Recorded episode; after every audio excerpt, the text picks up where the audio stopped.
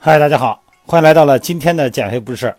前段时间呢，去上海了，参加了 IWF 上海国际体育大会。那么前前后后呢，好长时间，所以说呢，也一直没有录音频，不好意思，对不起大家啊。今天这个节目呢，给大家介绍介绍胖与瘦哈。咱们聊这个瘦啊，在咱们世界范围内，日本人是相对来讲非常瘦的一个国家。它的肥胖率呢是最低的国家之一，这个是世界卫生组织的报道显示哈，并且呢是发达国家中肥胖率最低的国家。今年呢大概是肥胖率占百分之四。那么即便是以浪漫优雅、精致苛刻著称的法国人哈，肥胖率呢也有百分之十一，美国人呢就高达百分之三十二了。你看咱们经常看到这个日本电视剧哈，发现这个日本的这个明星啊演员都非常瘦。而且呢，在很多的一些纪录片中，我们发现呢，他们的普通人呢也都很瘦。在现实生活中呢，但凡哈咱们去过日本的朋友们都会发现，日本街头你看不见胖人。那么有趣的呢是，日本人呢他并不是很爱运动，普遍呢没有健身的习惯。根据这个世界调查哈，全球最不爱运动的国家，日本排第十一名。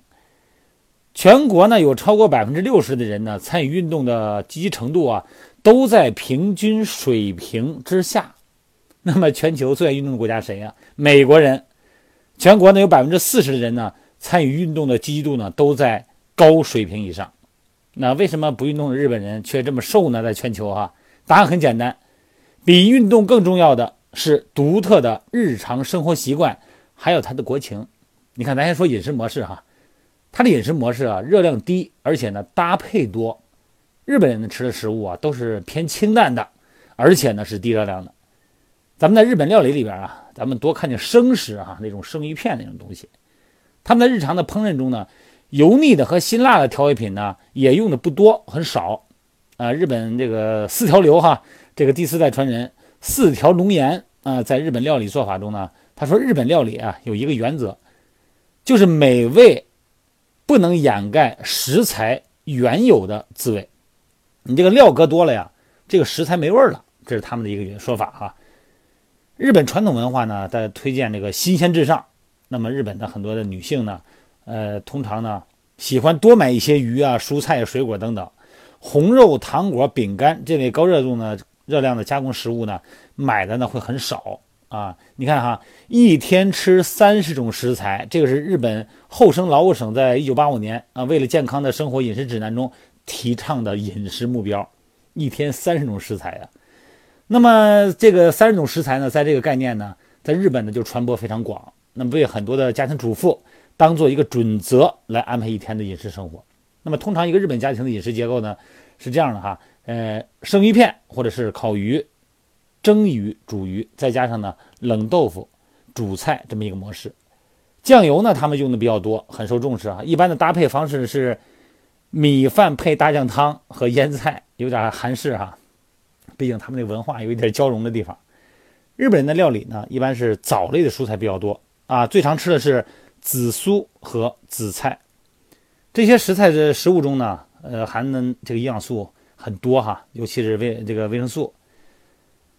脂肪非常少，那你可能说他们，哎，这我吃过日本饭哈，这个日本菜有个天妇罗哈，挺有名那个哈，油炸食品哈，炸完以后跟花似的开的，哎，那个也是油炸的。但是日本人这个油炸呀，它讲究的是面衣薄，啊，挂很薄的一层面，而且呢，这个面衣啊，就跟一几乎不像咱们中国这面糊特别多，你一油炸一油炸呢，整个吃油，面衣薄。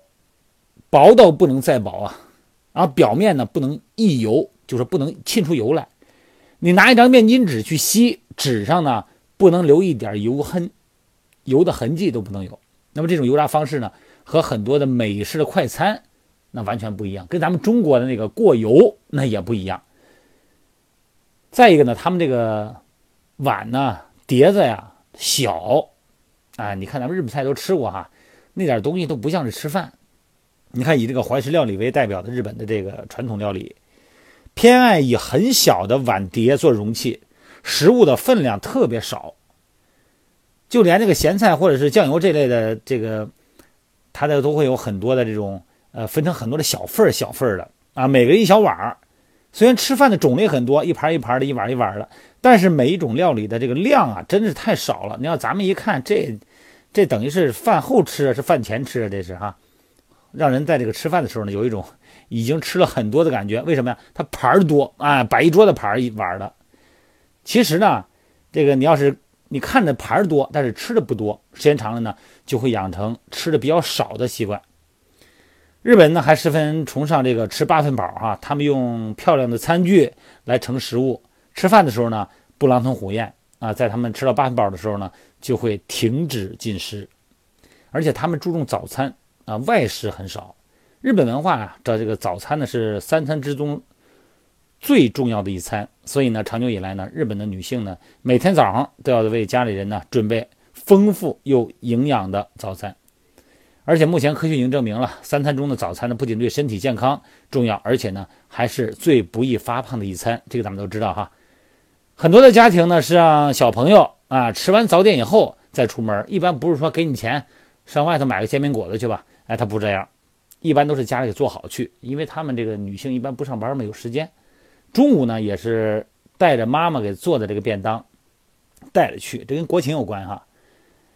你看这个日本孩子的便当哈，这个学生跟上班族的这个午餐呢，选择日本政府提供的这个公共营养餐，而且很值得一提的哈，是这些午餐呢都是经过专业的营养师设计过的，品质有保证。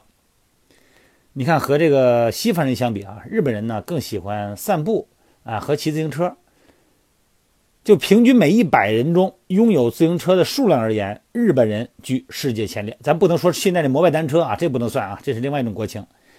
在日本呢，打车是很奢侈的行为了，这是国国情的问题了哈。日本人的观念呢，走路呢是又省钱又方便的交通工具。咱们中国人不说嘛，这个 以前是呃交通完全靠走嘛，这日本就这个情况。日本的出租车啊，它有等级之分，根据自己的需求呢，可以叫到自己想坐的啊这个级别。可以说呢，呃，用户体验质量很高。在乘坐出租车的时候呢，这个每个人呢会按照自己的情况去选择不同等级的出租车。但是这个这一切都要承担的费用，它真的很昂贵啊。那么性价比之低，导致呢，呃，一般人啊不愿意说随处像咱们国家一样出门叫个滴滴呀，打个车呀，他们不行，受不了。那这也是打车软件啊很难进入日本市场的原因之一。那么去一个地方呢，打车需要八分钟，走路呢得半个小时吧？哎，日本人不用考虑，直接走路。你看美国现在的小朋友上学啊，基本上都是坐校车。有的呢是家长直接去接送，那么中学生和大学生呢，有的是自己开车上学。在日本哈，小孩基本上都是走路上学的，啊，大学里边也很少有开车上学的人。另外呢，自行车在日本呢是惯用的交通工具，不管是到学校这个学生族，还是赶火车、赶地铁的上班族，或者带小孩上幼儿园的，呃，在这个买菜，在家里边超市之间往返的主妇，自行车都是他们代步的首选。你看这个全世界哈，人口密度最高的国家，日本社区呢，这个整个设施哈都比较集中。这个日本呢密度非常高，毕竟啊岛国地方小啊，五到十分钟之内就能找到超级市场啊，包括托儿所呀、学校啊、这个牙医诊所啊等等哈。哎，所以说呢，这个一般来讲呢，他没有必要走那么远，毕竟人口密度大嘛。所以说骑自行车对于他们的国情来讲呢，很方便。尤其日本的上班族，每天呢，这个花到上班的时间呢比较长，而且呢，这个大众运输比较发达嘛，哈，所以说他每天呢走路啊、搭电车呀、坐地铁呀、骑自行车的时间呢要超过两个小时以上。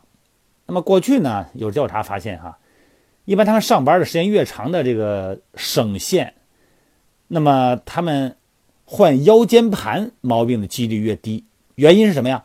原因在于身体为了在摇晃的电车。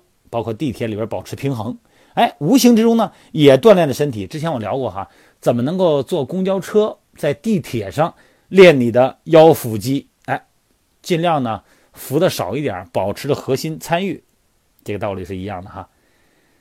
再一个呢，日本它多山多丘陵，所以说呢有的时候啊，经常的得上下坡。那对日本人来说呢，这个不光是走路啊，真的上下坡呢也是一种无形的锻炼吧。另外呢，日本人的生活压力大。啊，他是以工作为中心的，他们很忙，你看这个东京的上班族呢，平均睡眠时间呢只有五个小时，所以说呢，经常呢会因为工作太忙，没有时间吃饭。那个再一个，这个可能他的其他的走路啊，这个更多，那么也导致时间久了以后呢，消耗比较大。而且他政府有立法，公司有规定啊。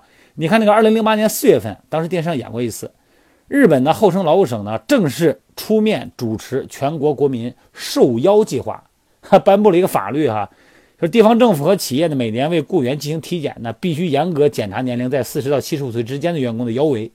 那么男性腰围呢不能超过八十五厘米，女性腰围呢不能超过九十厘米。这个数字呢和国际糖尿病联合会在零五年出台的。鉴别是否存在着这个健康隐患的腰围呢？上限是一样的。日本政府呢不仅立法监督上班族的腰围哈，还制定了全民瘦腰的运动目标。你看这四年内让超重人口呢减少了一成，七年内呢减少四分之一。为了推广目标实现，他这个整个的这个部门呢，从教育国民入手啊，推广新陈代谢综合征这个名词，让更多人呢。把这个新陈代谢综合征啊，这个危害牢记于心。你看，这个减肥已经不是个人事儿啊，已经关系到公司生存、国计民生的大事儿了。这个是日本经济产业部呢推动企业员工健康的一个广告标语。而且，日本的有关规定呢，呃，会联合很多的证券公司啊，选出了二十二家健康的上市公司。这都是说明什么呀？就一个原因，不是说他们这么这么积极主动要求健康啊。他这个老龄化，日本是老龄化，哎，这老龄化太多了，这政府负担特别大。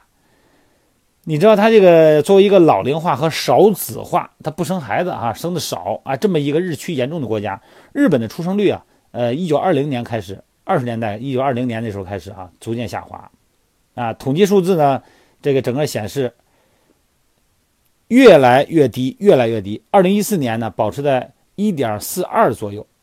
这是一个历史新低，而且呢，日本六十五岁以上的老人呢比例哈高于很多的欧美国家，那么超过意大利的百分之二十二点七和德国的百分之二十一点四，所以说你想这个享受日本医疗补贴的七十五岁以上的老年人啊达到了一千六百多万人口，占总人口的十三点四，那你想这老龄化多严重？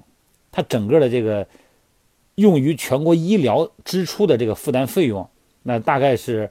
二点七万亿人民币，这一年哈，这个你想这老龄化再到到到国家整个造成多大的负担呢？而且呢，他年轻的人他又不大爱生孩子，所以说，整个的作为长寿大国的这个日本呢，这样的话，一直呢是长寿国民，你感觉一说人家多长寿啊，挺自豪的哈。但如果这些长寿的国民呢，长寿质量不理想，他老生病，老得吃药，疾病缠身，那病病歪歪的。甚至于说你要老躺床上，那你要缺乏医疗护理，那那你就没法生活了。他没人照顾你，全是老人，谁照顾谁呀？对吧？所以说呢，如果这是一种长寿状况的话，不仅对老年人来说，对自己是一种折磨，也会对整个国家造成了一种负担。所以说呢，日本政府呢就用这个立法啊，锻炼身体，或者说是这个减腰围来提高长寿品质，这是一个目的哈。所以说，日本政府推出各种政策去鼓励全民减肥啊，保持体重啊，哎，然后预防心脏病、高血压，减少医疗开支。所以说，你说一个国家它也不容易哈。很多的时候呢，我们看到的一种国家政策，它其实呢很多体现在我们的国计民生方面。你看咱们国家现在也是，再往后呢，老年人呢越来越多，而且现在这个咱大家都已经知道了嘛，这个整个生育率呢是下降的。所以说，拓宽生命的宽度，提高。生命的质量，这个呢是我们我们运动的意义，我们生活的意义。好了，今天聊的时间不短啊，说的是日本，但是你想咱们国家是不是也进入老龄化了？是不是也存这个问题？好吗？希望大家呢从现在开始动起来，不指望别的，不说什么什么马甲线的、翘臀的、人鱼线的，咱们把腰围减下来，身体健健康康的，享受生活，享受咱们国家在世界之巅。不可比拟的福祉，好吧，咱们就聊到这儿哈，明天再见。